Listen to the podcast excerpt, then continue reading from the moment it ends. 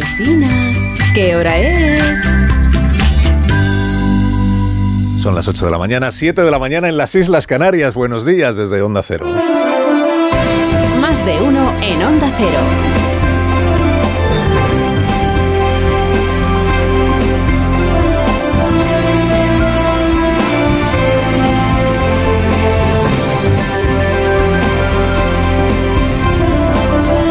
¿Cómo están? Bienvenidos a una nueva mañana de radio. Estamos estrenando el 12 de enero del 2024. Ahora les contaremos cómo va lo de la operación de Estados Unidos y el Reino Unido contra los hutíes, estos del grupo que, que controla buena parte del territorio yemení. Está a la contra del gobierno de Yemen, pero no es que sea un grupo armado, es un grupo armado que controla pues, toda la parte noroeste Yemen que tiene salida al Mar Rojo y por eso puede desde ahí lanzar todo tipo de ataques contra los mercantes. Esta madrugada lo que ha pasado, ahora se lo contaremos con más detalle, es que Joe Biden ha dado orden ya a sus, eh, a sus eh, militares a los barcos que tiene Estados Unidos ahí para que lancen los primeros misiles contra posiciones de estos hutíes, contra sus campamentos, contra sus cuarteles generales, contra sus sedes, contra sus arsenales. Y a raíz de eso, pues tenemos un debate ya político internacional, porque Rusia ha pedido que se convoque el Consejo de Seguridad de las Naciones Unidas, porque el grupo este de los eh, hutíes está padrinado por el régimen iraní, que a su vez apadrina también a Hamas en, en Oriente Próximo, y que todo eso pues forma parte, digamos, de la complicación que se viene produciendo, por llamarlo de una manera fina o, o poco alarmante la complicación que se viene produciendo desde hace ya eh, tres meses a raíz de lo que empezó como un conflicto entre Israel y el grupo de Hamas, pero que ya se ha ido extendiendo con otras repercusiones o derivadas. Digo que ahora hablamos de eh, la, cosa española, la, cosa doméstica nuestra o la política nacional. Bueno, eh, primero, ministro y ministras, echen mano de la pana, de los tejanos, camisas de cuadros y jerseys gordos de, de cuello alto, o sea, atuendo informal para lo de mañana. Mañana, ese que se note que la quedada de mañana pues es de fin de semana y sobre todo que es una quedada campera. Eh, Porque mañana el gobierno de España, humilde y laborioso. Nosotros somos un gobierno humilde, somos un gobierno muy laborioso, muy, muy, trabajador. Muy laborioso y muy trabajador. Mañana echará el sábado, fíjate, en lugar de librar el sábado, pues va a estar ahí en la finca de Quintos de Mora, provincia de Toledo, para estrechar lazos, para comerse unas migas, supongo, y para hacer tormenta de ideas entre los ministros y ministras sobre cómo gobernar dependiendo para todo de un prófugo que está en Waterloo a la espera de la amnistía, cómo gobernar sin que parezca que has de bailar todo el tiempo al son que te marca el prófugo que está en Waterloo a la espera de la amnistía. Entonces un poco cómo lo hacemos, ¿no? ¿Cómo lo hacemos? El presidente ha dejado a sus ministros y ministras sin fin de semana, o sea que sí que son trabajadores y laboriosos. Y lo poco que presumen de ello, por cierto. Les ha dejado sin fin de semana, al menos sin sábado, para que para que celebren entre todos mañana, primero que siguen a flote después del primer gran temporal parlamentario, aunque a la vez pues hayan salido del primer gran temporal parlamentario pues desarbolados, desarbolados. Así que mañana tormenta de ideas, tormenta de ideas para lidiar con los bucaneros de Junts per, per, Cataluña, ¿no? Oscar Puente, tú que tienes mucho peso político, ¿tú cómo lo ves, Oscar? Tenemos que acoplarnos. Eh, Junts está haciendo un tránsito desde el extrarradio de la, de, de la digamos, de la política a, al centro de la política, ¿no? Yo creo que está mucho mejor aquí, ¿no? En fin, yo creo que, que hay que acoplarse. Eh, todos nos vamos a tener que, que, ir acoplando a este mecanismo, pero yo creo que, que, sí, ¿por qué no? Yo creo que va a ser posible la, la gobernabilidad. Sí. No, y ahora ya en serio, Óscar, que estamos aquí en Quintos de Mora, que no hay periodistas, y ahora en serio, ¿tú crees que podemos aguantar cuatro años así con...? Porque esto de que Junts per Cataluña estaba en el extrarradio de la política y ahora está en el centro, hombre, a ver... En el extrarradio, que Junts per Cataluña estado gobernando Cataluña con Esquerra Republicana, cogobernando Cataluña hasta anteayer. En el extrarradio de la política, pues tiene diputados, diputados autonómicos, diputados en cortes, tiene presidentes de diputación tiene alcaldes, un montón de alcaldes. Una legión de alcaldes de Junts per Cataluña que están preocupadísimos con la invasión esta islámica. La cantidad de inmigrantes musulmanes que están instalándose en sus municipios. O sea, ni Junts per Cataluña estaba en el extrarradio de nada, de nada o sea, siempre está en el centro de la política. Otra cosa es que hiciera manitas con el PSOE, que esto sí es novedad de esta legislatura ni está haciendo el más mínimo esfuerzo por acoplarse, por utilizar este verbo hermoso que ha elegido el ministro Puente, acoplarse. Junts no está haciendo el más mínimo esfuerzo por acoplarse al PSOE. Al revés sí que estamos viendo que sucede, y esto es lo que ha encendido las alarmas en buena parte del, PSOE, del Partido Socialista este, este miércoles, ¿no? que es el PSOE el que tiene que acoplarse todo el tiempo, va arrastrado a lo que va, por lo que va decretando Puigdemont.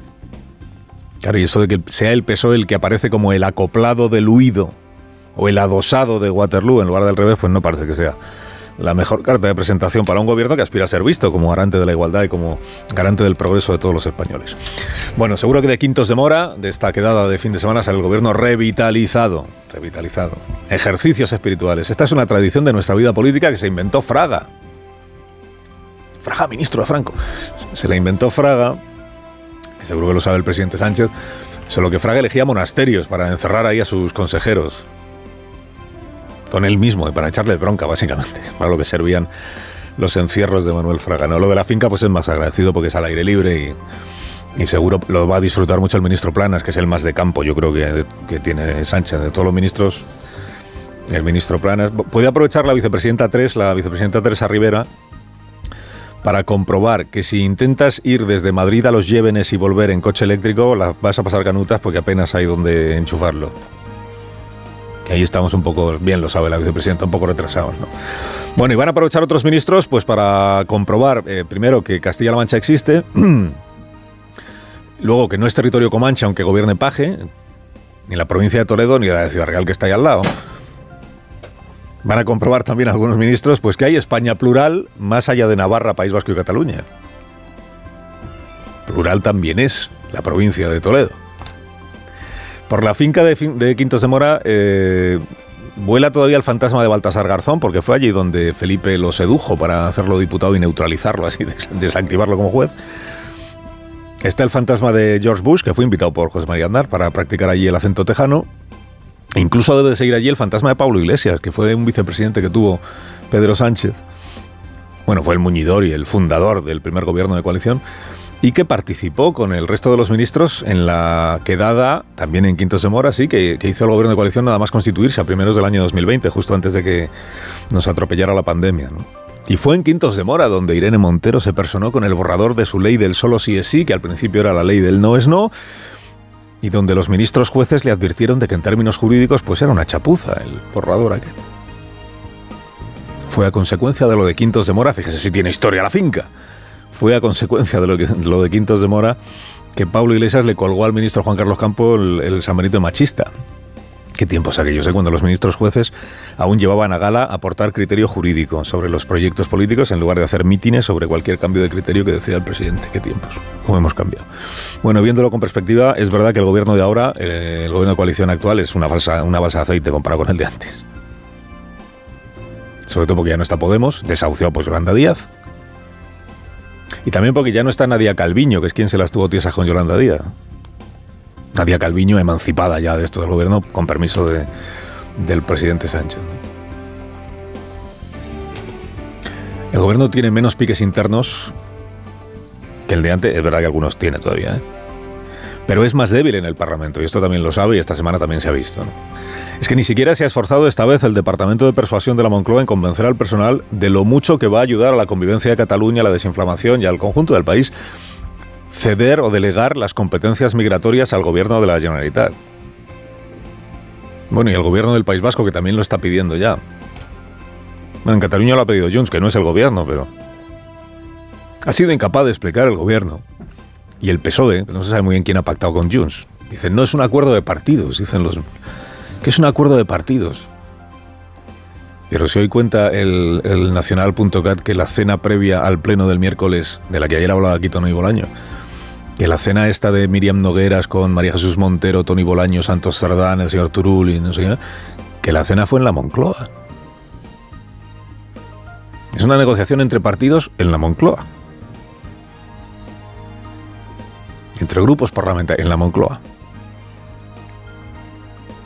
pues para haber tenido una cena previa en la Moncloa, los ministros han sido bastante incapaces de explicar qué es esto, o sea, en qué consiste, qué consecuencias se espera que tenga delegar las competencias migratorias en el gobierno de Cataluña para mm, que haga exactamente qué, que no se esté haciendo ahora, quiero decir. El único papel oficial que existe sobre el acuerdo este entre el gobierno o el PSOE o lo que con el Junts es el papel que sacó Junts ver Cataluña el miércoles por la noche. Bendita sea la transparencia.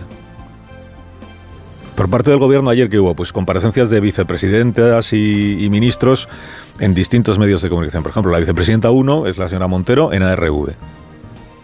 Lejos de despejar dudas sobre esto de la delegación de competencias migratorias, contribuyó a dudar seriamente de que el gobierno sepa lo que quiere hacer con el control migratorio y lo que quiere hacer Junts si el gobierno al final le deja. ¿Esto de qué forma parte? Forma parte fundamentalmente del pacto migratorio que saben ustedes eh, eh, durante nuestra presidencia europea. Lo pusimos en el primer plano, no en, vano España es un país eh, de frontera, un país del sur de Europa que evidentemente recibe con mucha frecuencia la inmigración. Es una materia que tiene muchas vertientes, pero que la ley orgánica la irá desbrozando porque habrá que llegar a acuerdos, como ustedes bien decían, con el resto de grupos parlamentarios parlamentarios que la tienen que apoyar. Ya, pero ¿qué es lo que quiere Junts? ¿Que se, delegue y para qué? ¿Y qué es lo que el PSOE está por la labor de delegar y sobre todo para qué, ministra? La competencia sigue siendo de titularidad estatal, pero sí la comunidad autónoma puede desarrollar aquellos aspectos que tienen que ver con la, con la, con la inmigración, que sea de interés que se puedan hacer desde la administración que está más cerca de los ciudadanos y que puede tener también otros elementos de la normativa catalana, entre ellos también la integración a través del dominio de la lengua que nos pueda permitir pues, que los que llegan y se quedan en nuestro país puedan convivir en igualdad de condiciones con el resto de ciudadanos. Ya. El dominio de la lengua que nos pueda permitir que los que llegan a nuestro país puedan convivir en igualdad de condiciones con el resto de los ciudadanos. La integración a través del dominio de la lengua, aquí hablamos de la lengua catalana. ¿O de qué, de qué hablamos? Si usted ha entendido, después de escuchar a la vicepresidenta, qué es lo que el gobierno quiere que suceda, porque el gobierno tendrá un criterio sobre estas cuestiones, ¿no? Dice, no, ya veremos luego lo que dice la ley orgánica que tendremos que... Pero, pero vamos a ver, si ustedes le han dicho que sí a Junts per Cataluña, será porque Junts le ha explicado qué es lo que pretende hacer con esas competencias y a usted le habrá parecido bien y por eso ve positivo delegarlas, ¿no? ¿O no? Con razón dice el gobierno catalán, que no es Junts sino Esquerra, se lo recuerdo, que el asunto este está difuso. Pues sí, claro, muy, muy difuso. Salvo para Junts, que sí tiene claro lo que ha negociado y lo que quiere hacer con las competencias migratorias si llega al gobierno de Cataluña Junts. ¿Y qué quiere hacer? Pues que los permisos de residencia los decida el gobierno catalán, que las expulsiones de inmigrantes las decida el gobierno catalán, que el número de, número de inmigrantes que puedan residir en Cataluña lo decida también el gobierno catalán y que las condiciones para residir en Cataluña, lengua incluida, las decida el gobierno. Esta debe ser la famosa armonización que el gobierno español predica para el resto de Europa y sobre todo esto debe ser el progresismo. Y dicen varios diarios, dicen, hay un poco de incomodidad entre los socios del gobierno que no son Junts, porque claro, en política migratoria discrepan bastante de lo que significa Junts, sí, claro. Pero bueno, ya ha dicho el presidente aleccionando humilde y laboriosamente a la oposición que es la oposición quien tiene que cambiar de estrategia y anteponer los intereses del país a cualesquiera otros. Que por cierto, el presidente se refirió ayer a quienes votaron críticamente, se refirió a quienes votaron en contra de dos de los tres decretos. Me gustaría pedir a quienes ayer se opusieron a, a dos reales decretos importantes que reconsideren su estrategia. A dos reales decretos importantes, pero es que se votaron tres, presidente. A los que votaron en contra del tercero no les quiere usted pedir nada. El tercer decreto es que no era importante, a diferencia de los otros dos. Votar en contra del tercero no da para ser reprobado por el peso. El tercero, se lo recuerdo, era el de Yolanda Díaz. ¿eh? Que en realidad es tan decreto del gobierno en pleno como cualquier otro decreto. El tándem se resiente. Carlos Alsina en Onda Cero.